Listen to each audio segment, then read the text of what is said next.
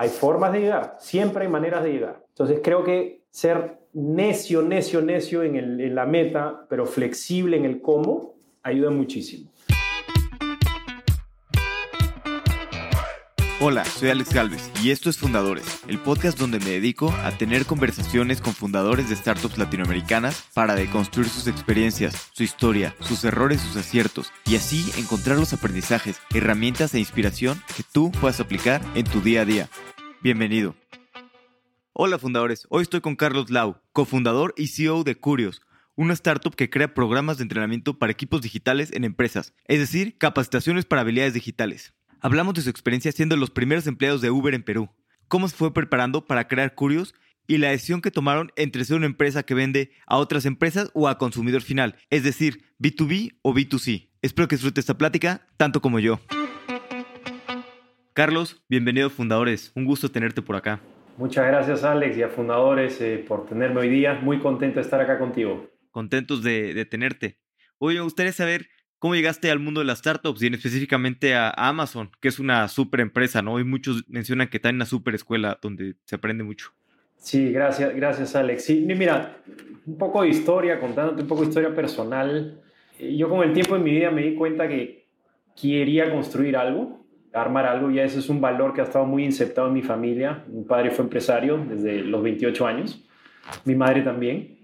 Y, son cosas que se te van quedando grabadas en la cabeza, ¿no? Las historias de cómo renuncié a mi trabajo y me mandé a hacer algo y construimos esto, a pesar de todo, todo eso se te va quedando grabado en la cabeza, ¿no? Entonces, al inicio de mi carrera, pues yo comencé trabajando en un banco, un banco grande acá en mi país que se llamaba BCP, y con el tiempo me fui dando cuenta que, pues sí, claro, quería construir algo propio, ¿no? Armarlo, y en aquel momento quería que una buena manera era primero adquiriendo un poco de experiencia en empresas tecnológicas, pues que me sirviera como, como, como, sustento para poder luego operar un negocio propio.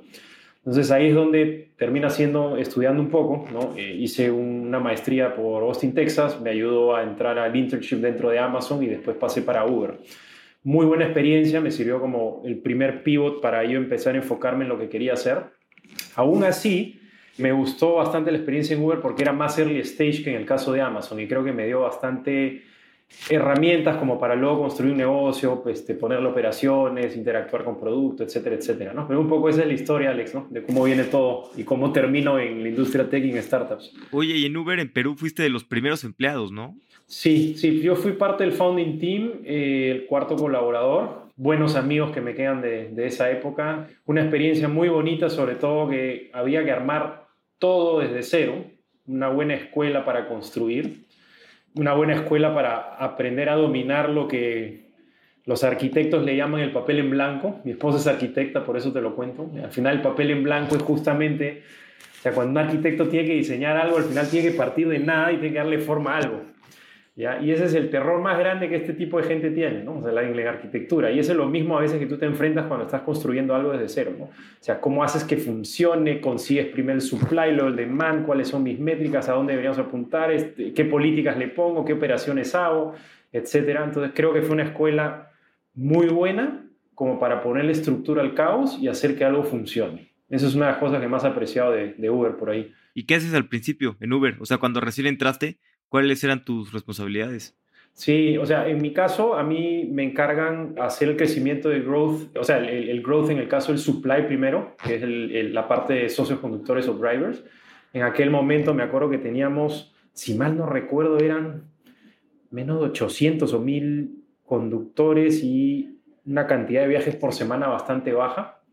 Y cuando salí de la empresa habíamos crecido más o menos en 65x. Entonces había que aplicar, pues, ya sabes, ¿no? Crecer a toda velocidad de la manera eficiente posible, de la manera más eficiente posible, capturando market share lo, más rápido que puedas, ¿no? esa era la mentalidad, ¿no? En aquella época. No había mucha competencia, además, en aquella época, ¿no?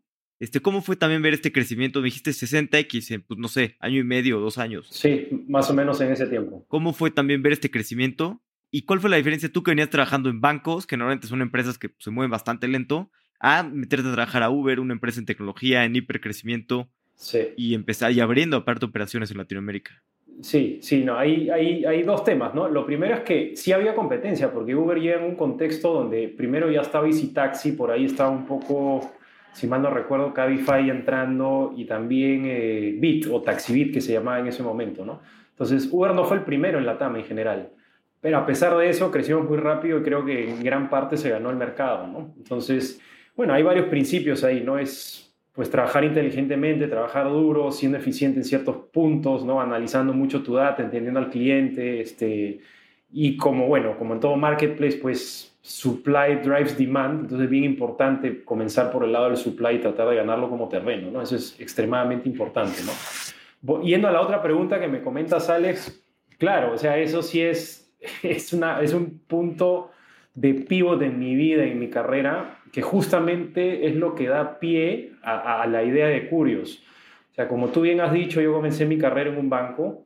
Ese banco en, aquel, en aquella época, 14 años atrás, no estaba en proceso de digitalización como lo está ahora. Y de pasar a operar un banco, pues me toca operar un, un Amazon, con, un, perdón, un Uber con mayor cantidad de tiempo, un Amazon por un corto tiempo. Y ahí en Uber, pues claro, tenía que enfrentarme a muchas otras cosas, ¿no? KPIs digitales, funnels, este, interacciones con, con, equipos de ingeniería y de producto en, en, San Francisco, mandarles business cases, aplicar growth, mantener la retención, el complete, el complete to request, que no se caiga en la otra parte, cuidar la demanda. Entonces son muchos frentes que tienes que hacerle una velocidad extrema, ¿ya? Y que requirió de mí aprender muchas cosas que ni siquiera en un MBA los cubrí, ¿ya? Entonces ahí es donde Ahí es donde, ahí es donde justamente nace la, la, idea de cómo puedes entrenar en capacidades o skills digitales de este tipo, digitales de negocios como producto, growth, análisis de data, etcétera, a profesionales ocupados que están recontra tapados de trabajo, o sea, que no tienen ni una pizca de su día como para desperdiciarlo, y de una forma eficiente que lo puedas coger y de, pronto aplicar. ¿ya? Entonces, de esa manera es como en verdad sale Curios y, ahora construimos Curios tratando de traer esas buenas prácticas de la industria tech para la región, ¿no? O sea, cómo funciona el Amazon, el Uber, el, Dropbox, el, este, el Google, etcétera, y hacer este, pasar eso para que las nuevas generaciones de la TAM pues no tengan que pasar lo mismo que, que nos pasó a mi socio y a mí, ¿no? Ok. Oye, y tú hiciste un MBA. Hay muchos emprendedores o personas que quieren emprender o gente en general que tiene esta duda, ¿no? De si hacer un MBA o mejor emprender directo, qué conviene más. Y digo, un MBA sirve obviamente, pero digo, he escuchado muchas cosas, ¿no? Por ejemplo, Julio de Agenda Pro me decía que, que un MBA es casi lo contrario a lo que busca un emprendedor, porque pues, son, te, enseñan para ser pues, un trabajador de una gran empresa y además pues, sales con una gran deuda y otras muchas cosas que son contrarios a emprender. ¿Cuál, es tu opinión y sobre todo qué le recomendarías a una persona que está en esa disyuntiva ahorita de si hacer un MBA o emprender? Perfecto, sí, Alex, yo creo que no son excluyentes necesariamente. Yo creo que acá la pregunta va más por el lado de que realmente quieres con tu vida, y ahí eso es ya muy personal. ¿ok? Te cuento un poco mi experiencia y la voy contrastando con otras para, para ir formulando, digamos, una perspectiva, ¿no? Aquí. En mi caso, cuando yo estaba trabajando en el banco, claro, el mindset de esa época, si tengo 40 años, me acuerdo, en esa época el mindset era, la mayoría de gente tiene que ir a hacer MBA y luego terminar trabajando en investment banking, consulting, este, tech casi ni siquiera se miraba mucho, ¿ya? Entonces, este, yo más bien era el bicho raro en el sentido que quería emprender, este, ¿cómo se llama? Quería armar algo, quería meterme en tech, etcétera, ¿no? Entonces, para esa época no era lo más común un poco terminé haciendo el MBA por motivación propia, pues sí quería hacerlo como experiencia internacional, este, cruzarme con más gente. En aquella época era una buena forma de entrar a la industria tech como para aprender algo más y luego saltar a hacer lo propio. Y también un poco, no, no, no te miento, por, por, por, digamos, por el entorno donde uno vive, donde todos tus pares este, empiezan a hacerlo, ¿no? Looking back, ¿no? Viendo un poco hacia atrás si me sirvió o no, hay varias cosas, ¿no? Yo creo que las perspectivas o opiniones que son totalmente blanco-negro, como que hacer un MBA te cierra absolutamente para emprender, porque es todo lo contrario, yo no estoy de acuerdo con esas. Yo creo que hay muchos matices de grises de cómo uno puede llevar la vida, ¿ya? Entonces, en mi caso, lo hubiera vuelto a hacer. ¿Por qué? Por varias razones. Primero, porque te abre una perspectiva internacional. En mi caso, me ayudó a entrar a una empresa tecnológica. En segundo, en tercer lugar, eh, me permitió aprender varias cosas interesantes. Yo, por ejemplo, cuando estaba en el programa me metí a todas las clases y electivos posibles en la escuela de computación, en la escuela de diseño, en la escuela de, de un montón de otros sitios, ¿no? Entonces creo que lo utilicé en mi favor. Y después, claro, eso lo que me permite ayudar a entrar a, Amazon, a Uber y después con toda esa experiencia poder fundar lo mío.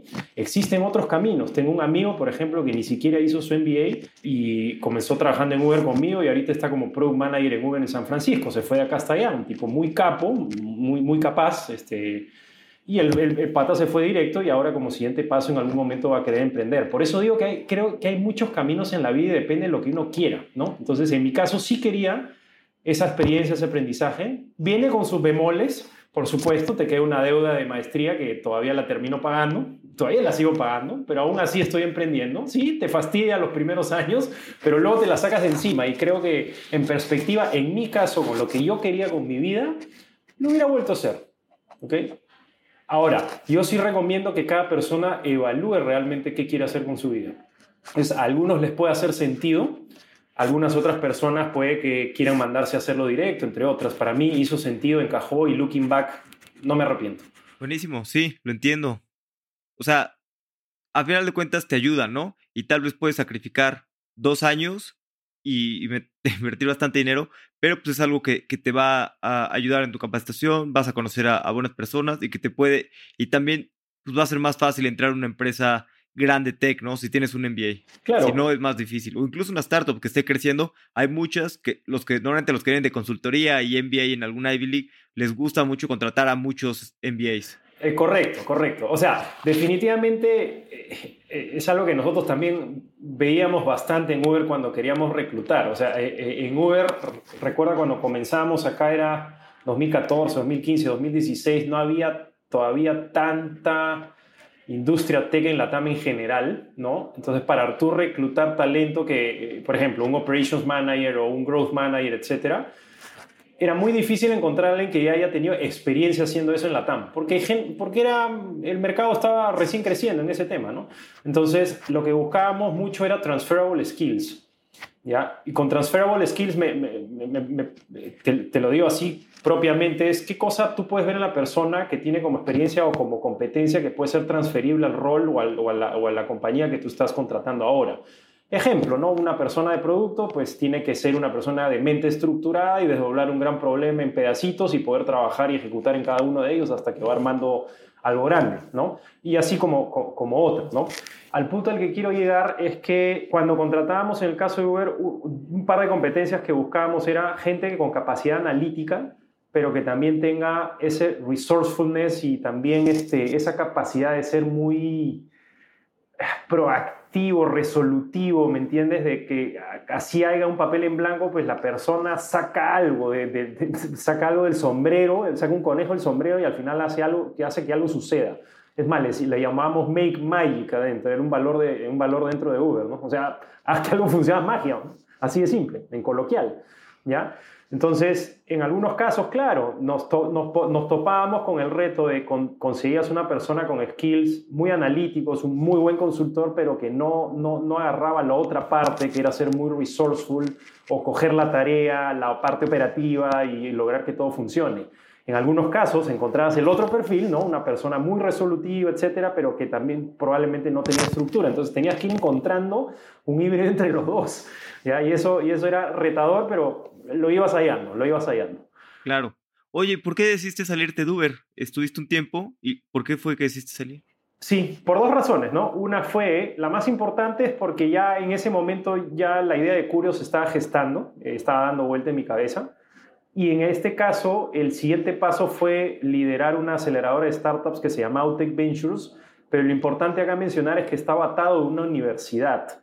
Y yo al querer armar Curios, que era una empresa de educación, sí quería estar un poco más cerca del sector educativo como para conectar un poco más, entender cómo funciona, qué, qué nuances hay antes, antes de mandarme a hacer algo en la industria que era totalmente nueva para mí. O sea, yo como pasión y como persona me encanta aprender, ¿no? Pero ya como estructura de cómo funcionaba una, una estructura educacional, no la tenía en la cabeza. Entonces eso me sirvió como stepping stone, si quieres verlo, como para luego saltar al siguiente paso, ¿no? Lo otro es, este, me tomé un pequeño tiempo para el, nacimiento de mi segundo hijo, que fue mi hija, Y ahí este, tener un poco de tiempo también para pensar el siguiente paso que era Curios, ¿no? Total. Llevan varias veces que mencionas que ya venías como con la idea de Curios y varias cosas. ¿Cuándo empezó a nacer esa idea? ¿Y cuánto tiempo tardaste entre que la idea y fuiste investigando el mercado a ya de lanzarte y decidirte a emprender? Sí, muy buena pregunta, Alex. Ahí yo, yo te lo contaría con la intersección de un par de, un par de historias. ¿ah? Una es mi historia personal y la otra es justo esa transición entre el banco y Uber. Entonces, mira, de, de la historia más personal, no sé, esto a veces me lo dice mi esposa bastantes veces, es como me dice, Carlos, tú eres una especie de coach o algo así que busca que las personas mejoren un montón. Y, es como que siempre estás leyendo de miles de cosas, a veces de, ¿no? de habilidades digitales, de skills, de tecnología, otras veces estoy leyendo sobre medicina, wellness, preventive health, este, psychology, que la gente ni siquiera entiende por qué estoy leyendo eso, del genoma humano, este, ¿no? hasta de cómo, cómo te ayuda la psilocibina en el, en el pensamiento y todo, todo, ese tipo de temas que la gente dice, eh, ¿qué hacen leyendo eso? ¿no? Entonces, bueno, yo soy así, me gusta leer transversalmente y después me gusta como que comunicar o transmitir de cierto modo para que las personas puedan volverse la mejor versión de sí mismas. Eso es algo, que, eso es algo bien clave en mí que me fui dando cuenta con el tiempo. Yo tenía bien claro, Alex, que quería construir algo, porque eso ya estaba inceptado con los valores de familia y muy inceptado en mí, muy marcado, ¿ya? Sin embargo, la pregunta que me quedaba resolver con el tiempo era en qué exactamente. Y dentro de la maestría, otra, otra razón, en mi caso, ¿no? me tocó un buen mentor que me asignaron a mí, era una persona de, de recursos humanos de una empresa, ya un señor mayor retirado, pero una persona muy reflexiva, muy importante en mi vida, que al final me dijo, oye, Carlos, yo sé que quieres armar algo, pero ¿sabes qué? para que tú realmente tengas la capacidad de resolver y seguir cuando las papas quemen, cuando todo se vuelva muy duro, la misión o el propósito de lo que tú quieras construir debe ser más grande que, que, ti, que ti, mismo. ¿ya? No debe ser solo por ti, debe ser por algo más y no solo por dinero. Y yo sí creo firmemente en eso, aunque otra gente se ría, aunque otra gente diga suena cliché, etcétera ¿Ya? yo sí acá genuinamente me levanto cada mañana pensando en cómo puedo mejorar la vida de la gente desde varios ángulos. Entonces, ahí, alineado ese propósito, cómo puedo hacer que las personas se vuelvan la mejor versión de sí mismas, yo encuentro en la educación una forma muy potente de hacerlo. Y las otras partes que en algún momento quiero integrarlos dentro de Curio es toda esta parte de wellness, health, preventive health, etcétera, que yo creo que es todo parte de una gran no lo sé, llamémoslo super app o plataforma de Human Enablement. ¿ya? Eso es algo que quisiera construir yo. ¿ya? Entonces, si eso lo atas con que luego ya tengo eso dando vueltas en mi cabeza, quiero hacer algo así, ¿no? Quiero algo que ayude en esta manera, algo que sea una representación de mí, pero con escala, con tecnología, y de pronto me surge la transición entre el BCP y Uber, donde pues me choco este tema de, oye, haz crecer este Uber 100X, ¿no? O sea, ejecuta growth cuando lo único que había hecho con mi vida es hacer préstamos bancarios o asesorar a gente que invierte en bolsa. Entonces ahí pues me veo pues totalmente, totalmente indefenso, por así decirlo, en cuanto a habilidades y este, skills para operar ese negocio. Y tuve que aprender muy rápido, pues a punta de leer, hablar con pares en la región, con pares en Estados Unidos, en India, en China, como para poder ejecutar eso rápido. Y ahí digo, pues resaltando lo anterior, ¿cómo, cómo podemos entrenar de manera extremadamente eficiente a profesionales muy ocupados que trabajan. Entonces ahí es donde encontré el primer punto de partida de esa otra gran visión que queremos construir.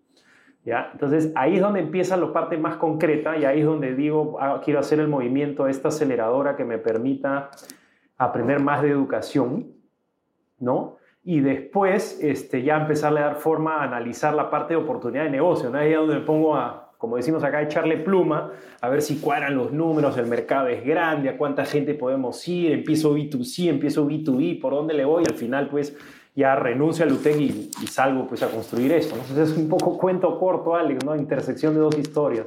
¿Y cómo decides? Dices que te gusta leer eh, de manera transversal, otras cosas, y también como esta visión a largo plazo, ¿no? De, de Curios, de que sea como una plataforma más completa.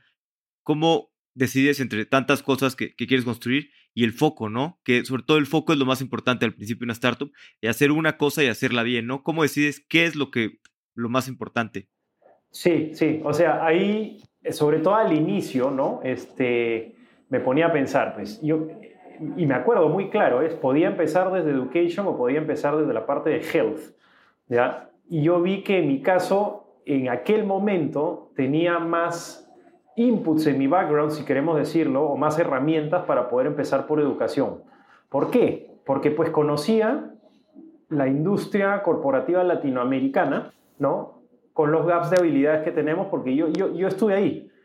Y también me tocó conocer la industria tecnológica global, porque también trabajé ahí. Igual que mi socio, tenemos la misma historia. O sea, él, fuimos, este, trabajamos juntos en el banco y él se fue a Amazon luego tres años y ahora nos juntamos de nuevo para hacer esto.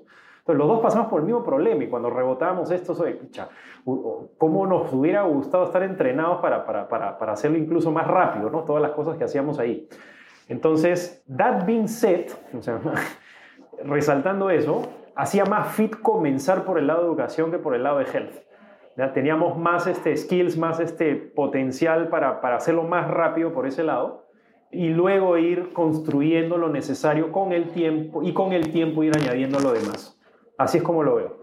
Buenísimo. Oye, y un pequeño paréntesis, porque luego me dicen que, que, que a veces no pregunto, no pregunto bien. ¿Cómo, des, ¿Cómo describirías tú Curios y, y, qué es lo que hacen? Así, en una línea, ya, perfecto. Mira, la línea más sencilla es programas de entrenamiento especializados para equipos digitales de empresas.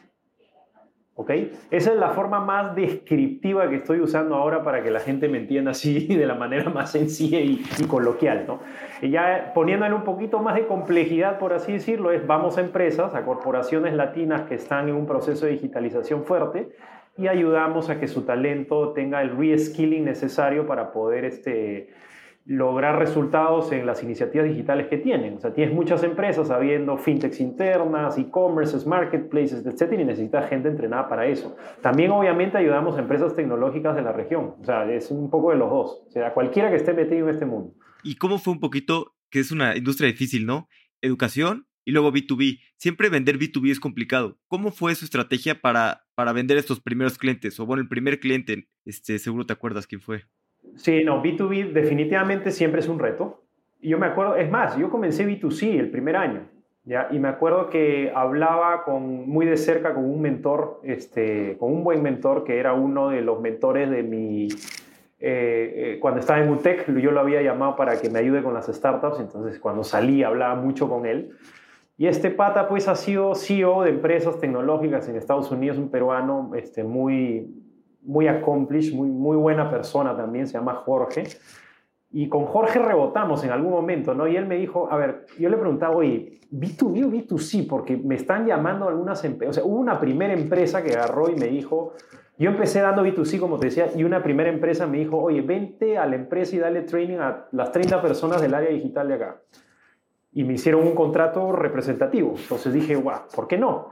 ¿no? Y ahí hablaba con, con, esta persona, con Jorge, y le preguntaba, oye, me voy por B2C, B2B, ¿cómo, ¿cuál es un buen framework para decidir en estos temas? ¿no? Y el pata me dijo, mira, Carlos, yo lo pensaría como time to volume. Me dijo, time to volume, me dijo, y quédate reflexionando esto en varios días. Entonces, es, es una suerte de esfuerzo-retorno también. O sea, cuántas horas y este, dólares, etcétera, te metes en uno a uno para atraer cada usuario versus esas mismas horas metidas conversando con una empresa, ¿qué, contrato, qué tamaño de contrato te sale? Finalice el análisis y me salía B2B. ¿Ya? Entonces, a raíz de eso, digo, bueno, vamos a hacer una moción B2B. Dentro de todo, yo he hecho un poco de relationship management cuando estaba en el banco, se me tocaba hablar con clientes, con personas, o sea, entonces empecé por el banco con el que yo había trabajado antes. Pues. Llamé a algunos amigos y les dije, oye, este, les interesaría esto, etcétera. Bueno, probemos. Como tenía varias amistades ahí, probemos. Entonces, lo primero que diría en B2B, creo que una de las primeras cosas que funciona es tu network propio. Y ahí sí tienes que apalancarlo a mil, a mil por ciento, sobre todo en B2B. Los primeros clientes van a salir de tu network. Una vez que se te va acabando el network, ya empiezas a, tienes que rely pues, en, en, la marca que vas construyendo, en el buen servicio, en el word of mouth, en un poco de, de marketing, ¿no? de webinars, PR, etcétera, o ir a los sitios donde se encuentran los clientes, ¿no? pero al inicio es tu network. Y de ahí lo segundo es el founder yo sugiero que al menos uno de ellos tiene que ser el primer vendedor. En mi caso fui yo. Entonces, ya yo me tocaba hacer el, por así decir, el puerta a puerta, escribirle a la gente y decirle, ofrecerle lo que, lo que tenga. Y una vez que iba hablando con ellos, pues yo mismo iba refinando el pitch, el value proposition, el mensaje, al qué área voy, refinas tu ICP, tu Ideal Customer Profile, y así vas refinando y refinando hasta que vas haciendo un playbook y de ahí el siguiente paso es demostrar que alguien más lo puede vender que ya no eres tú. Entonces ahí contrato a dos personas, una no funciona, la otra funcionó muy bien y esa persona ahora es mi director de ventas y ya tiene personas abajo, ¿no? Entonces ya estamos refinando más el playbook. Entonces es como alguien tiene que pasar por el proceso al inicio, que idealmente es el founder y tiene que ponerle estructura y ahí es donde, donde la experiencia de Uber me ayuda mucho porque en Uber tenías que construir procesos, pero hasta para desayunar. Entonces me servía mucho para armar playbooks y cómo estructurar esto, trasladarlo a alguien más, escala, etcétera, ¿no? Un poco por ahí va, Alex. Sí, y no, estoy totalmente de acuerdo que al principio pues, el founder uno de los founders tiene que ser el de ventas, ¿no? Por varias razones. El cliente quiere hablar con el CEO, con la persona encargada, y también así aprendes, ¿no? Así hablas con los usuarios, así sabes hacia dónde llevar el producto y a quién tienes que contratar, ¿no? De ventas y, qué, qué, cualidades necesita esa persona. Exacto. Qué cualidades, y eso es bien crítico, ¿ah? y es algo que vas refinando con el tiempo. Y te digo que ahorita ya, este, habiendo levantado ronda y habiendo crecido un poco más, yo sigo muy cerca de los clientes, ¿ah? Tal vez no al 100% como antes, pero en un porcentaje bien grande todavía, porque seguimos refinando. Y creo que eso no lo voy a dejar por mucho tiempo. Y, un poquito hablando de, mm, pues ustedes están, están basados en Perú y a veces para levantar capital, no sé, a los fondos les gustan los mercados grandes, ¿no? Empresas que estén en México, seguramente Brasil, y he visto que, que a startups de, de países tal vez eh, más pequeños, por así llamarlos, Ecuador, Perú, Bolivia, y a veces les cuesta más trabajo levantar capital. Tu experiencia levantando capital siendo de Perú y estando en una industria difícil, ¿no? Que es la educación. Sí, no, definitivamente es un reto, Alexa. Es, y el reto lo veo por dos lados. O sea, no solo por el tema de, perdóname, no solo por el tema de financiamiento, ¿no? De levantamiento de capital, sino que también a veces construyes un producto para, pensando en tu país, asumiendo que toda Latinoamérica es igual ¿ya? Cuando no es exactamente igual, no es tan distinto tampoco, pero no es exactamente igual. Entonces, igual cuando sales a otro país tienes que ajustar varias cosas, ¿no? Sea en el go-to-market, en el producto o la forma, o en el product marketing, si quieres, cómo lo anuncias, tienes que iterarlo. Entonces, ahí hay un reto también del salto, ¿ya? Este, y eso es algo que eh, yo, le platico mucho a fundadores, pues, que, que, venimos de acá o de países parecidos más al mío que a México o a Brasil, ¿no? Es un reto al que te tienes que enfrentar. Y por el lado del levantamiento de capital, no, definitivamente fue un reto. O sea, yo acá prácticamente hicimos todo bootstrapping al inicio y levantamos solamente de un, par, eh, de un grupito de ángeles muy pequeño, un dinero muy inicial muy pequeño. ¿ya? Y estos peruanos creyeron en nosotros, este, yo los sigo abanderando por todos lados por haber creído en nosotros, ¿no? Y de ahí, cuando ya comenzamos a salir a levantar un capital más grande, sí, nos enfrentamos con todo eso. ¿Ya? O sea, y, de ahí pues aplicamos a Y Combinator, felizmente salió, y pues ya eso te ayuda bastante más, pues porque ya tienes una introducción a un mercado más grande, no Silicon Valley, todo ese rollo, toda esa parte de ahí, pues. Pero digamos que previo a eso fue un reto. O sea, si, si, si no lo hubiera salido tal vez por otras rutas, hubiera sido bootstrapeando y este, dándole duro por ese lado, ¿no? Pero sí, es, es real lo que tú dices, Alex. ¿no? Sí, sí, es muy complicado. Y hablabas de, las diferencias también de los países y que, cómo es, pues sí, somos muy parecidos, todos los países en Latinoamérica, pero siempre hay pequeñas diferencias, diferencias de cultura y de, idioma, ¿no? También en, en, educación, ese tipo de cosas, nos gusta que nos hablen en nuestro acento. Exacto. ¿Cuándo, ustedes, ¿cuándo es el momento indicado de empezarse a expandir a otros, a otros países? Sí, no, y antes, antes de eso te cuento una anécdota muy graciosa, pues para, para contarte que somos parecidos, pero no exactamente iguales traigo un amigo este, mexicano acá a Perú, ¿no? Y agarro y lo presento acá para, para que dé una charla y le digo a la gente, pues esta persona es un capo y les va a contar mucho de su experiencia. Y pues mi amigo me empieza a mirar de una manera como que, oye, ¿qué pasa contigo, no? Y después de la sesión me explica pues que para, para México capo significa narcotraficante, cuando en Perú capo significa una persona muy, este, muy, muy versada, muy hábil en su tema, ¿no? O sea, hasta pequeñas cosas y palabras te puede sonar gracioso, pero se tiene que ir adaptando, sí. También ustedes tienen una palabra que dicen mucho, que en México es una es una palabra muy mal vista y en Perú eh, todo el mundo lo dice, la verdad es que y todo el mundo lo dice así como, ay, no pasó nada de chin, se me cayó el agua, eh, no sé qué, o sea, cualquier cosa y lo dicen. Y acá es eh, bastante... Bastante fuerte. Si lo dices en una comida familiar, vas a ser mal visto. La gente salta. Sí. Claro, exactamente. Pero bueno, volviendo a la pregunta que me hacías, ¿cuál era Alex? Ya, ya, ya me perdí el foco. ¿Cuál es el momento indicado para expandirte a otros países? ¿Cuándo sabes que, que es buen momento de expandirte? Ah, ok. A ver, miraría algunas señales, ¿no?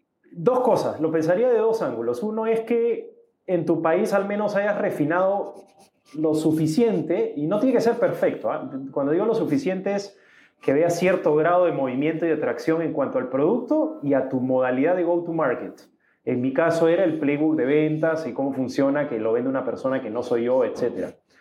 Y de ahí, o sea, a ver, idealmente te dicen ten funding para expandir en otro mercado. La verdad es que mi, este, mi primer vendedor y yo nos pusimos a llamar gente por Zoom en México y en Colombia nos pusimos a vender, así de simple. O sea que tampoco lo haría tan extenso de esperar tantas condiciones favorables, etcétera. Yo creo que en algún momento cuando tienes algo ya semi refinado en tu país, pues tienes que empezar a tocar puertas, sobre todo en Latinoamérica, que, o sea, con países como los nuestros no vas a hacer todo el negocio en un solo país.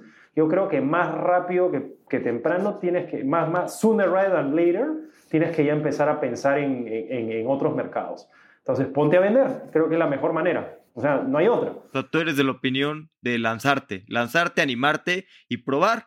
También depende mucho del producto, ¿no? Pues ustedes son un SaaS, puedes probar en otro país si vendes muy bien y si no, pues no pasa nada. Así es.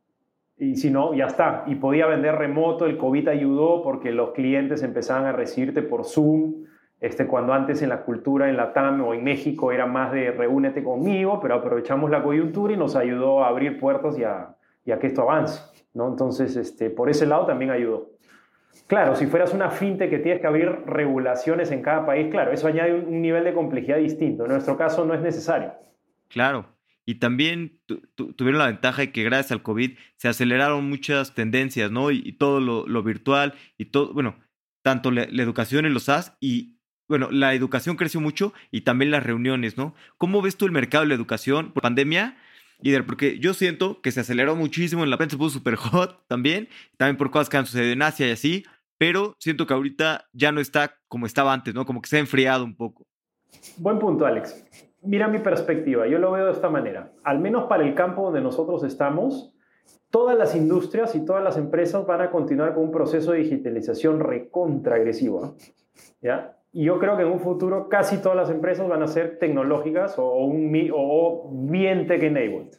Entonces, si tú, si tú visualizas eso como algo inevitable que va a suceder, también es inevitable que necesitas mucha gente con esos skills digitales para poder operar este tipo de negocios. ¿ya? Entonces, por eso yo creo que esa corriente, esa inevitabilidad se va a dar de todas maneras. O sea, no, para mí no va a parar, no hay forma de que pare. Lo que sucede es que tenemos un pequeño bache yo lo veo esto como un paréntesis, como un bache, que después un entorno donde hubo, este, ¿cómo se llama?, tasas muy bajas y ya sabemos la historia, ahora los, este, pues eh, la inflación sube, la, este, la Fed empieza a subir las tasas, el dinero se hace más caro y por, por, un, por un rato se voltea la torta. ¿Ok? Entonces, sí, puede ser que apriete un poco los márgenes de las corporaciones o de las empresas. Sí, puede ser que en algún momento pues haya una ralentización en inversión en educación, etcétera, pero, pero sí también estoy seguro que con el tiempo todo eso también se da la vuelta, es un péndulo. ¿ya? Y cuando se empieza a dar la vuelta, el mercado va a volver a ver que para ser competitivo, como fuente de ventaja competitiva, se necesita tener gente capacitada en temas de tech y digital para poder ser vale la redundancia competitivo y, avanzar y ganar la competencia. Entonces, yo no veo que vaya a parar. ¿ah? Al menos, como te digo, en el, tipo de educación donde yo estoy metido. O sea, pueden haber otros de, no sé, arte o otros temas o que, puede ser distinto. ¿no? Yo he hecho el análisis un poco para mi campo. Claro, como bien dices, la digitalización no parar, ¿no?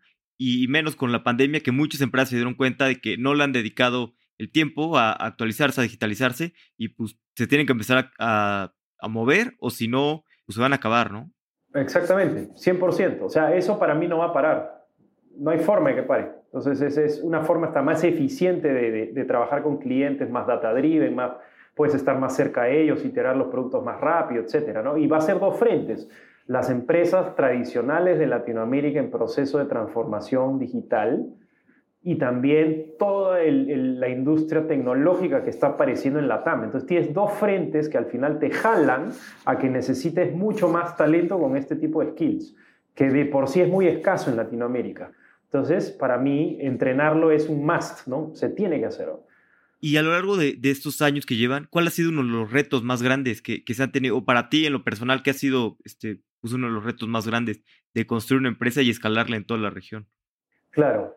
A ver, los retos transversales a cualquier startup siempre pues es encontrar algo que funcione y que algún tipo de cliente lo pague, le guste, quiera y continúe pagando y esté retenido. ¿no? Ese es, como, te decía en la historia de los arquitectos, es lidiar con el papel en blanco y terminar dibujando algo que alguien quiera y que quiera pagar por él. Pues, ¿no? Ese es un reto para cualquier startup. ¿no? Si ya me voy a lo más inherente a mi industria o tal vez a, mi forma de go-to-market, que es B2B, en mi caso, este, educación, ¿no? En la parte del B2B siempre está la parte de observar cómo, cómo construyes un go-to-market que realmente funcione y escale, ¿no? Entonces, y eso es, es, un playbook, ¿no? Te empieza el, fundador vendiendo, traes al primero que funcione, que ya no seas tú, luego entrenas un equipo como de seis personas que se llama un sales spot, y luego tienes que lograr que esos sales spots se replican como células, ¿no? Entonces, si el primero funciona, pues luego contratas 10 de esas células y ahí produces revenue, ¿no? Claro, todo eso viene con retos, pues tienes que encontrar, como bien decías tú, pues las personas que hagan fit con tu empresa, con tu tipo de producto y con tu mercado, ¿no? Y eso, pues probablemente este, e, en el camino vaya tomando ciertos este, aprendizajes, por así decirlo, entre otras cosas, ¿no?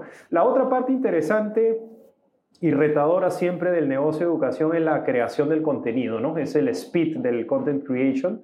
Felizmente ya hemos ido aterrizando maneras de hacerlo cada vez más rápido, más eficiente, pero al inicio pues también era cómo haces que esto fluya bastante rápido, ¿no? Yo te diría que son dos frentes más inherentes al, sector que hay que tener en cuenta, ¿no? Y para ti, en lo personal, ¿qué ha sido como lo retador de, de balancear pues, la familia y balancear eh, la empresa y balancear todo, ¿no? Sí, tal, cual lo que has dicho tú, ¿no? O sea, al final hay una frase, me acuerdo de, la universidad, que, que, según Salomón la sabiduría es saber balancear la vida, saber, este, saber este, calibrar y balancear la vida, ¿ya? Esa es siempre la parte más retadora como ser humano y sobre todo cuando tienes familia, etcétera, pues cómo logras que todo esto funcione, ¿no? Y como anécdota graciosa, pues también, o sea, imagínate este contexto, ya llevamos unos meses con mi socio, los dos ya comenzando en esto, solo los dos, no había nadie más. Y nos dedicamos pues a crear bastante contenido y dejamos un poquito de lado las ventas por unos dos, tres meses. Y porque el contenido también nos tomaba bastante tiempo, pues y en ese momento lo teníamos que hacer solo Lucho y yo, mi socio y yo. Pero el punto es que en B2B tienes que tener presente que las ventas no son pues de un día para otro. Entonces llegó un momento en que descuidamos las ventas a tal punto que nos quedaba un mes de runway. ¿ya? Y mi socio también tiene hijos viviendo en Estados Unidos. Entonces créeme que estábamos más preocupados de que cómo le pagamos el colegio a los tres chicos, el, el hijo de Luis y mis dos hijos, para que vayan al colegio y, este, y que todo siga avanzando, ¿no? Pero créeme que esa situación también te hace vender como, como si no hubiera un mañana. Entonces ahí al momento en que reaccionas, agarras y dices, oye, ¿sabes qué? Lucho, deja de escribir y ponte a vender eh, y saquemos esto hasta que, hasta que todo esté establecido de nuevo y podamos seguir creando contenido. Y ahí nos cerramos un par de contratos de 150 mil dólares, así de simple. O sea, y, con eso le dimos vida a la empresa pues un año más. ¿ya? Y de ahí ya nos quedó la lección pues de nunca más distraernos, o sea, siempre estar constantemente en sales. En, en, en un motion B2B tienes que estar siempre en modalidad sales. Claro, esas son las cosas que te van pasando. Súmale el contexto de que Perú es un entorno donde no, no, no, no, es tan fácil levantar o no lo era en aquel momento y que tienes familia y que tienes que pues este, ¿no? siempre estar con tu familia, con tus hijos, este, trasladarle valores, estar con todos ellos. Balancear todo eso es un reto. ¿ya? Y es un reto que he ido aprendiendo en el camino y no te digo que, que, soy perfecto, ¿ah? o sea, pero, pero, pero algo vamos aprendiendo, pues algo vamos aprendiendo, lo converso siempre con mi esposa, ella también emprende en, sus temas y ahí, ahí lo vamos sacando adelante, ahí lo vamos sacando adelante. Se aprende a vivir la vida. ¿Y cómo has aprendido? ¿Qué alguna cosa que hagas para... Yo soy muy malo balanceando, la verdad es que no, no, no soy muy bueno y he estado intentando balancear más. pero yo soy un poco intenso, entonces cuando hago algo hago muy intenso otra cosa y luego si estoy, entonces me tomo una semana de descanso con mi esposa, voy de vacaciones, pero entonces después está muchísimo trabajo y no, no soy tan bueno balanceando. ¿Tú tienes alguna cosa en específico que te ayude a, a tener más balance? Sí, no, buena pregunta. Es este, a ver, yo era bien parecido a ti en el, eh, antes de estar casado con hijos, de tener, o sea, meterle solamente a un frente en tu vida, ¿no? Intensamente. Y en mi caso, pues al punto de llegar a tener planificado mi vida para los próximos 20 años. Ya tenía mapeado año por año qué iba a hacer acá, taca, taca, taca, taca, taca, ¿no? Entonces todo. Claro, luego te das cuenta cuando nace tu primer hijo que, que pues tú planeas, pero la vida dispone y se va desarreglando todo y tienes que aprender a fluir. ¿ya? Entonces, eso es lo primero. creo que la primera lección que me tocó, sobre todo cuando nació mi primer hijo, Fabián, un, gran regalo en la vida, es tu meta, lo que tú quieres lograr, o sea, no tiene por qué moverse, va a estar ahí. ¿ya? Lo que uno tiene que ser flexible es cómo llegas hasta ahí. Entonces ahí es donde tienes que aprender a ondear. Aprender a moverte, a ser un poco más flexible en cómo llegas hasta ahí. Incluso los planes te los van a desajustar, se va a mover todo, pero hay formas de llegar, siempre hay maneras de llegar. Entonces creo que ese ser necio, necio, necio en, en la meta, pero flexible en el cómo, ayuda muchísimo. Lo segundo que te diría es, tienes que ser relentless, ¿no? O sea, persistente a más no poder. Creo que en eso todos los fundadores son buenos y ahí me saco el sombrero por muchos otros que incluso tienen más dificultades, muchísimas más dificultades de lo que tenemos nosotros, y que aún así llevan todo adelante. ¿ah? Lo siguiente que te diría, hay un libro muy bueno que me pareció bien interesante que se llamaba The One Thing. A mí me, lo leí hace un tiempo atrás, me pareció bien interesante. Y ahí el, el, el, el, pata, que es el fundador de una empresa de real estate, una de las más grandes del mundo, creo que era Keller Williams, si mal no recuerdo, él dice que siempre en toda situación hay una pieza de dominó que mueve el resto y lo importante es ubicar esas. ¿ya? Y lo otro que dice que a veces el framework de encontrar el balance probablemente sobre todo para personas que quieren lograr muchas cosas y, y, supuestamente balancear varias entre otras. ¿no? Entonces, la forma como lo ve él es más como péndulos. Por momentos te enfocas más en una cosa y por momentos rebalanceas del resto, pero no, no necesariamente en el mismo momento. Ese framework es, más interesante que tratar de que todo sea redondo y balanceado todos los días de tu vida, que, es imposible. Y el último punto te diría, hay otro libro que leí con anterioridad que este mismo mentor de, de, mi maestría me dio, me pareció un libro espectacular, se llama The Powerful Engagement. Y ellos hablan bastante de manage your energy, not your time. No, no, no, tienes el mismo nivel de energía durante el día o durante el año, durante, ¿no? Entonces hay ritmos circadianos, hay hasta este, a ciertos momentos ya estás reventado de cansancio. Entonces, el punto es cómo logras hacer alto performance y también bastante recovery personal, físico, emocional, descanso, etcétera, que te permita seguir empujando pues, este, en los momentos. Entonces, creo que esas cosas me han ido ayudando a a balancear. Igual te digo que no es perfecto, hay momentos que, que, las cosas te sobrepasan, pues y tienes que ir a, seguir aprendiendo a los siguientes niveles de, de, lidiar con estos temas, ¿no? Entonces, este, es, es, un, es, un, es, un, es un viaje, es un viaje. Estoy a medio camino, aprendiendo como todos. Así que si tienes ideas también, encantado de escuchar. Sí, claro, esto de la energía que dices me hace, me hace todo el sentido. Y voy a, leer esos libros. Ya habían recomendado el de The One Thing, que digo, también algunos libros se pueden resumir el concepto muy, muy rápido, ¿no? O sea, digo, los libros tienen mucha cosa, pero también algunos tienen mucha paja, ¿no?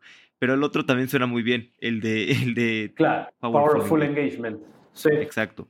Sí, la idea principal del libro es Manage Your Energy, not your, not your time. Ese es el resumen del libro. Buenísimo. Así ya me lo ahorraste. No, no es cierto. está bueno, está bueno. Oye, y, y hablando de, de Perú, que me gusta bastante, y es un ecosistema que ha venido creciendo bastante bien.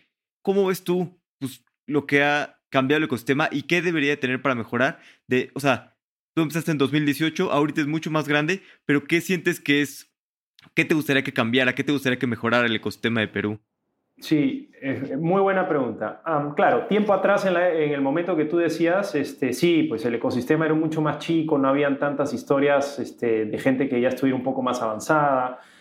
El peruano es muy desconfiado es, por naturaleza desconfiado. No creo que como buenos latinos, ¿no? Entonces, este, tienes un ecosistema de inversiones también muy limitado, muy reducido. Yo me acuerdo cuando estaba en Lutec, en esta aceleradora, nos fuimos un grupo de Perú a, a, una como un proyecto con el MIT que era para desarrollar ecosistemas de emprendimiento. Y me acuerdo que en el framework que tenía el MIT eran como cinco grandes piezas que se tienen que dar para que un ecosistema funcione bien.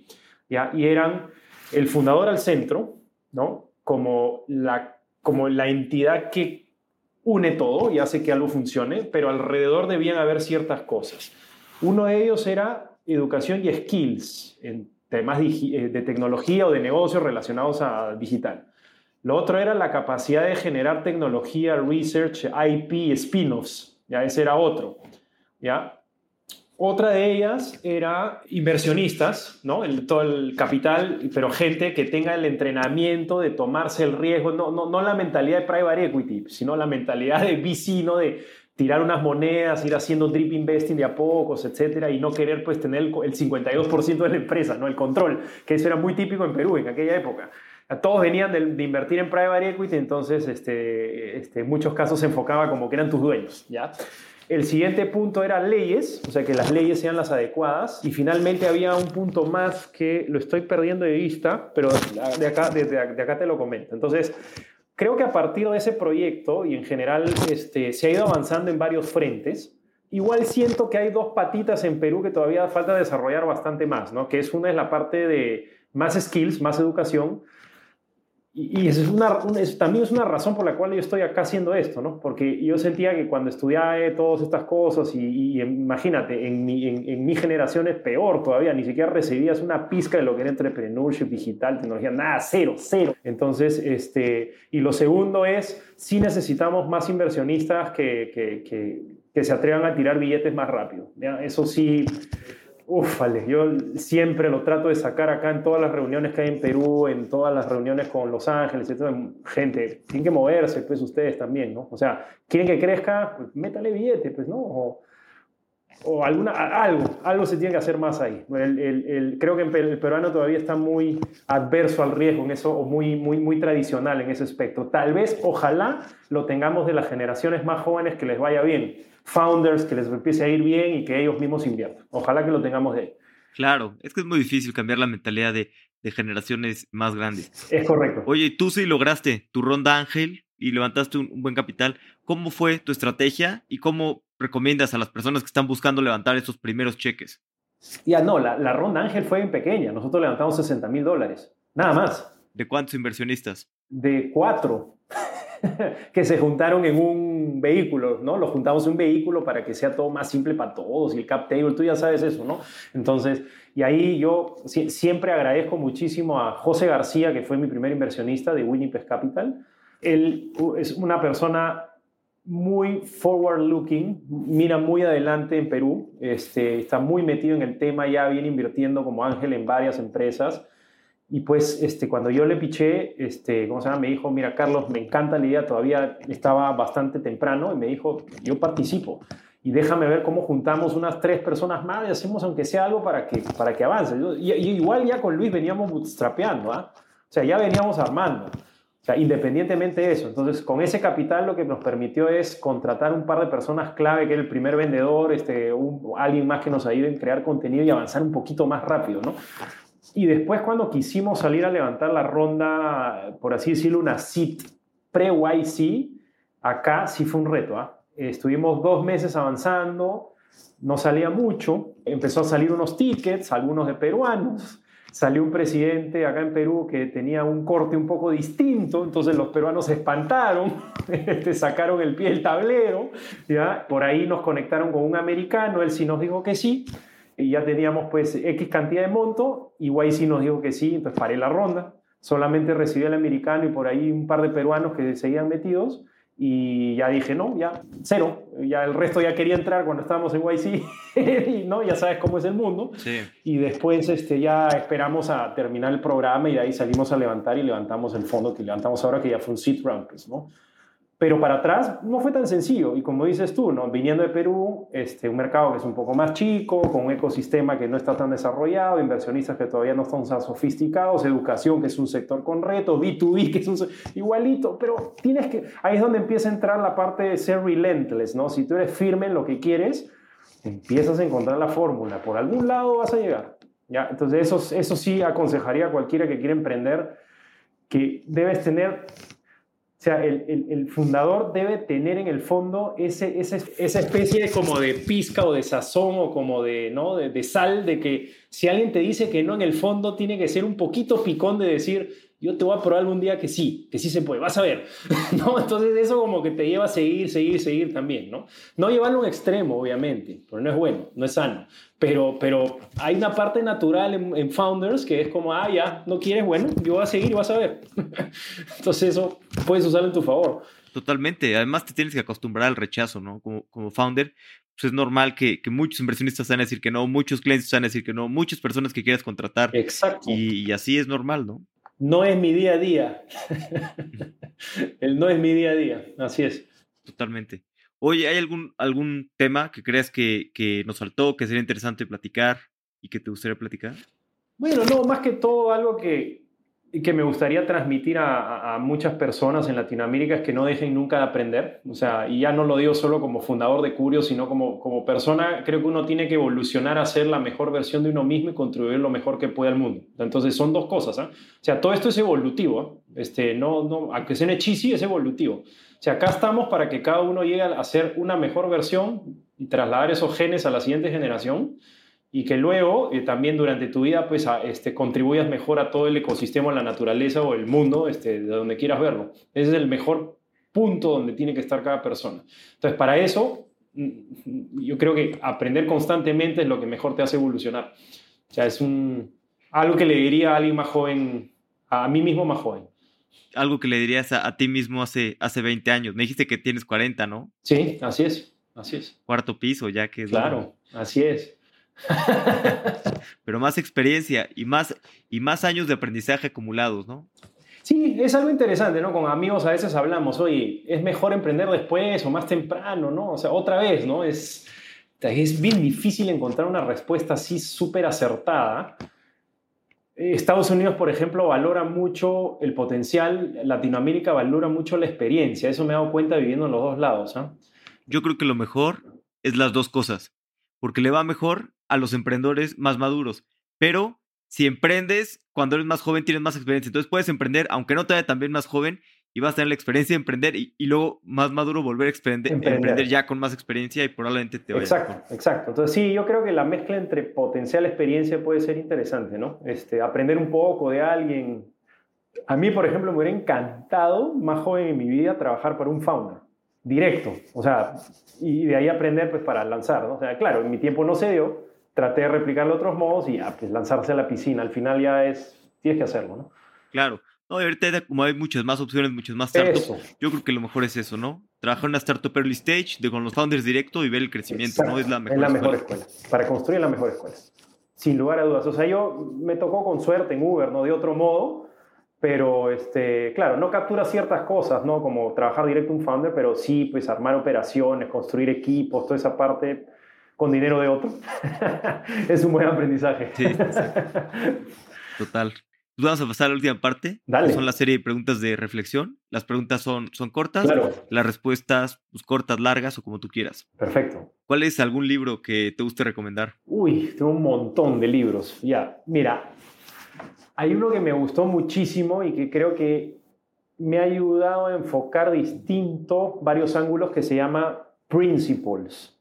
El, libro es de un autor que se llama Ray Dalio, ¿ya? Y Ray Dalio es el, manager de uno de los hedge funds más grandes del mundo. ¿ya? Y, lo, el, libro se resume a que tú puedes llevar muchas de las grandes decisiones en la vida o en negocios a, a grandes principios transversales a todo. Y cuantos más principles tengas o frameworks para tomar decisiones, eres más capaz de lidiar con mayor cantidad de situaciones o unknowns. ¿Ya? porque son como mapas de territorios. Eso te ayuda a navegar situaciones. Entonces, ese libro es espectacular para ese tema, como para introducirte ese tema. y de ahí yo ese lo complementaría con un blog que me encanta seguir que se llama Farnham Street de Shane Paris. Seguramente estás familiarizado con él. Es un ex, este, lo equivalente al CIA de Canadá, que es lo que decía es que tenía que tomar decisiones en 30 segundos o explotaba algo en algún lado. Entonces dice, ¿cómo logras decidir pues tan rápido con, ya, con cosas tan, tan peligrosas, pues teniendo principios o, o grandes frameworks mentales para decidir? Entonces, Principles es muy bueno. Otro libro que recomendaría muchísimo, ¿sabes cuál es? Leadership in Turbulent Times, de la autora Doris Kearns. Es buenísimo ese libro, buenísimo. Yo lo, lo, lo, eh, lo vi en una de las recomendaciones de Bill Gates, que él siempre pone pues los libros que he leído, todo ese rollo. Sí, recomienda muy no, es espectacular y ese me llamó mucho la atención y es la vida de cuatro presidentes americanos y te va contando cómo lidiaron pues con las dificultades más, más fregadas que se les pueda ocurrir. Particularmente me, me, gusta mucho la de, la de Lincoln porque él, tiene, él es una persona pues que viene prácticamente de ser leñador e hijo de leñador sin instrucción y se tuvo que autoinstruir y educarse y estudiar de noche y él mismo lo dice en el libro para poder lidiar y competir con aquellos chicos que habían ido a los Ivy Leagues, a los Harvards, a los Yales, etc. Entonces, él lo que decía es, lo que yo hacía era quedarme más horas de noche estudiando para poder competir con eso, ¿no? Entonces, al final lo que te dice es que si eres relentless y trabajas más, más horas inteligentemente, puedes lograr lo que sea, así tengas menos oportunidades. ese libro me parece insane espectacular, pero insane, ¿ya? Y otro bueno, son tantos, ¿no? The Everything Store sobre la, la, la, historia de Amazon es buenísimo, la, eh, Genome sobre el genoma humano es espectacular, ¿no? De, este, te empieza a hablar de cada uno de los... Este, de las partes del ADN que tenemos, pues yo buscando a ver si uno viene marcado con algo, ¿no? Ese que indique qué es lo, que uno va a hacer o es mejor, etcétera. Pero al final te das cuenta que no, pero hay varias cosas que uno aprende en ese libro, ¿no? Es espectacular, ¿no? O sea, este, y luego otros libros como High Output Management. Uy, tengo infinidad para recomendar. Me gusta leer mucho, pero creo que por ahí partiría. Buenísimo, buenísimo. Buenas recomendaciones. El de Principles me gusta bastante. Lo leí cuando salió. Es buenísimo. Hasta me dieron ganas de volverlo a leer. Muy bueno. Qué bueno que lo hayas leído, Alex. Sí. ¿Tienes una opinión que poca gente comparta? ¿O algo que pienses que es real que la mayoría de la gente piense distinto? Sí, te diría un par. Puedo comenzar con una. Una de ellas es algo que siempre discuto con amigos, sobre todo los más filosóficos, por así decirlo. Creo que la mayoría de gente piensa que la felicidad es una, especie de suerte y yo creo que es un output. ¿ya? Yo creo que es un output de trabajar en ciertos levers y, y que es consecuencia justamente de trabajar fuertemente en ciertos levers. ¿ah?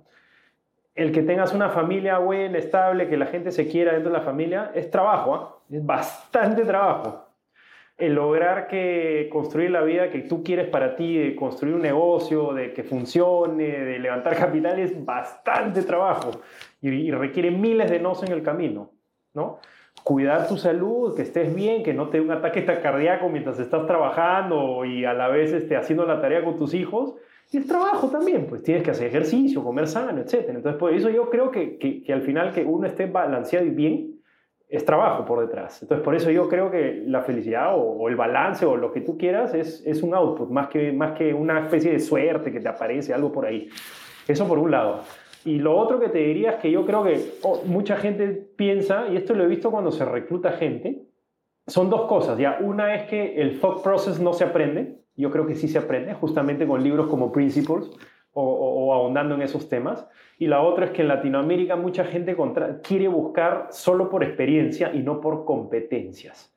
¿ya? Eso, eso es clave también. Y es algo que nos pasaba en Uber. ¿ah? Como no encontramos a alguien con la experiencia exacta de lo que se necesitará en la TAM, tienes que buscar gente con la competencia y transferable skills. ¿ya? Y eso mucha gente no está de acuerdo conmigo y con mucha gente me choco en el mercado y este, es, es interesante. ¿ah? Pero sí puedes encontrar gente con competencias transferable y lo puedes hacer y puedes hacer que funcione muy bien en ciertos roles. O sea, no son dos, tres cositas y seguramente varias más que saldrían por ahí. Buenísimo. ¿Y algún tema del que hayas cambiado tu opinión recientemente? Sí, mira, ya ahí te va. Si tú hablas, seguramente debes haber hablado con bastantes founders o profesionales sobre todo el perfil que viene del MBA. ¿Qué te enseñan en el MBA y sobre todo todos los que se hagan consulting? ¿Qué te dicen? Keep your options open.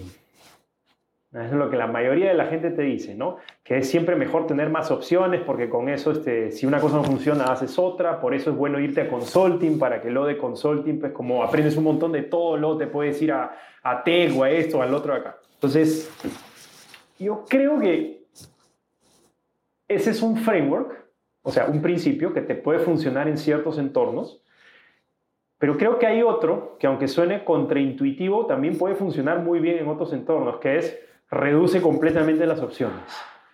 Y, te lo explico por qué. ¿ah? Es, hay dos historias que se cruzan, la misma historia, en verdad, en el fondo. Hernán Cortés, cuando vino a México, todo el mundo conoce esa historia. ¿Qué hizo? Quemó los barcos. Sí, quemar sus barcos. Claro, ¿por qué? Porque le quitas las opciones a la gente de estar pensando en, pucha, regresemos a España, porque si nos va mal y nos morimos de alguna enfermedad o de hambre, ya quemó los barcos, no hay otra salida, hermano, tienes que ir de frente nomás. O sea, acá sales rico, lleno de plata o muerto. Lo mismo es, me acuerdo esta historia, lo leí en un libro que se llama Predictable Irrational de Dan Ariely, espectacular el libro. Hay uno de los principios que él pone, justo de un general chino que cruza un puente con, no me acuerdo, creo que eran 100 soldados y al frente tenían un batallón pues de, creo que eran más de 5.000, o sea, los doblaban como 50 a uno, ¿ya? Entonces lo que hizo este general cuando ya había cruzado el puente es quemar el puente. Entonces le dice a la gente, la única forma que vamos a salir vivos de acá es atravesando el ejército o se caen por el barranco y mueren todos. Entonces a veces reducir las opciones te da la energía necesaria para empujar en el único camino que te pones para ti mismo o que te queda. Ya, ese framework mental me sirvió a mí para emprender. Yo para emprender, claro, tenía atrás salario, costo de oportunidad por dejar, las ganas de emprender, ¿no? Familia que tenía que sostener, deuda del MBA que tenía que pagar, entre otras cosas más. Entonces ahí lo mejor que puedes hacer es ahorra para 5 o 6, bueno, sugiero 12 meses, pero yo me, tiré con 5 meses ya de ahorros. Y ya, la, como diríamos acá, la mierda, a la mierda nomás ya. O sea, agarra, tírate y ya cuando ya estás tirado en el agua, lo único que te queda es remar. Así como Hernán Cortés, lo único que le quedaba con sus equipos es seguir para adelante. O sea, creo que ese framework a mí me sirvió para ya metido nomás y de acá para adelante hasta que salgas, vivo o muerto. Entonces, eso es donde he cambiado de opinión. ¿eh? Sí, sí, sí. Sí, y como dices, no te, no te queda otra opción y pues tienes que buscar las ventas, ¿no? O cambiar el producto o hacer lo que sea, lo que tengas que hacer para sobrevivir. No, pues si me pongo a pensar de que no, que si no me va muy bien, empiezo a postular otro lado, que lo de acá, lo de no, nada, cero, cero. ¿Funciona o funciona? O te estrellas, ya está, no hay las dos. ¿Hay algún punto de inflexión que haya cambiado la forma en la que piensas? Sí, te podría decir también un paro, comencemos por una, ¿no? Este, a ver, pre mis hijos, ¿ah? Y eso es bien, interesante, ¿ah? Antes que naciera Fabián, mi primer hijo, creo que era muy centrado en mí mismo. Cuando ya tienes una persona y el solo hecho de tener que cuidar de otro, sí te cambia muchísimo el enfoque, ¿ah? Muchísimo el enfoque, porque ahora piensas pues en hasta qué valores quisieras insertarle, cómo haces para que también a él le vaya bien, o sea, cuando construye la empresa es no solo por mí, sino también por ellos. Y, también quiero darle el ejemplo a él de decirle que a él y a, mi hija, a Fabián y a Emma, de que a pesar de todas las dificultades que uno tenga, uno realmente puede construir la vida que uno quiere. Yo quería emprender y armar una empresa y todo esto. Y sí, en Perú no había tanto funding, y sí, había muchas dificultades, y sí, tenía la deuda de la maestría, pero sí fucking se puede. ¿Ya? Y no porque tengas hijos tienes que dejar tus sueños a un costado. O sea, esa es otra cosa que no estoy de acuerdo. Mucha gente dice, no, ya tengo hijos, ya no voy a hacer esto, ya es muy riesgoso, la puta madre. No, yo estoy totalmente de desacuerdo con eso. Yo sí quiero dejarle un legado a mis hijos que sí se puede construir lo que uno quiere, no matter what. ¿Ya? Entonces, ahí sí, este, son esas dos cosas y sí, te, te, te, ayuda a concentrarte también. Tienes menos tiempo. Entonces, al tener menos tiempo, pues ya no, no estás pues, este, dando vueltas, dando, vagando, pues no. Tu, tu, día es trabajas como un caballo, de ahí haces ejercicio, de ahí estás con tus hijos, ayudas a hacer su tarea, le, este, le das tiempo, etcétera, y también a tu esposa y ya. O sea, ya no tienes ni un centímetro más del día pues, para desperdiciar. Entonces, te enfoca bastante también. Sí. ¿Tienes algún consejo que te hayan dado que te ha servido mucho? Sí, mira, para decisiones bien difíciles en la vida, otra vez, un principio, un frame, unos lentes de cómo mirar las decisiones, ¿ya? Normalmente cuando uno tiene decisiones muy complicadas que son las clásicas, ¿no? ¿Qué estudio en mi vida? Ya, en casa, pues no, uno se puede pasar la vida entera pensando en, ¿será esto, será lo otro? ¿Emprendo o no emprendo? ¿Me cambio ese trabajo o no? ¿Me mudo a otro país o no? ¿Me caso con esta persona o no? Las decisiones que, que, que puede salir para cualquier lado para otro, es en muchos casos mejor verlo con, esta frase. En muchos casos queremos make the right decision, cuando para decisiones difíciles probablemente lo mejor es make the decision right. Ahorita te lo explico. Yo no lo entendía al principio. ¿ya? Eso, eso me lo dio una persona también que conocí, espectacular el consejo. Tratar de make the right decision implica pues que estás pensando, haciendo tu análisis, 80 árboles de opciones, de será esto, será esto, será esto, será eso, porque estás tratando de minimizar el riesgo o, tratar de elevar el chance de que te vaya bien con la decisión difícil que tomas. Y la verdad es que para esas decisiones de ese tipo es tan abierto, puede ir de cualquier manera y tantas variables que nunca vas a poder tomar una decisión y saber a ciencia cierta si te va a ir bien o mal. es imposible.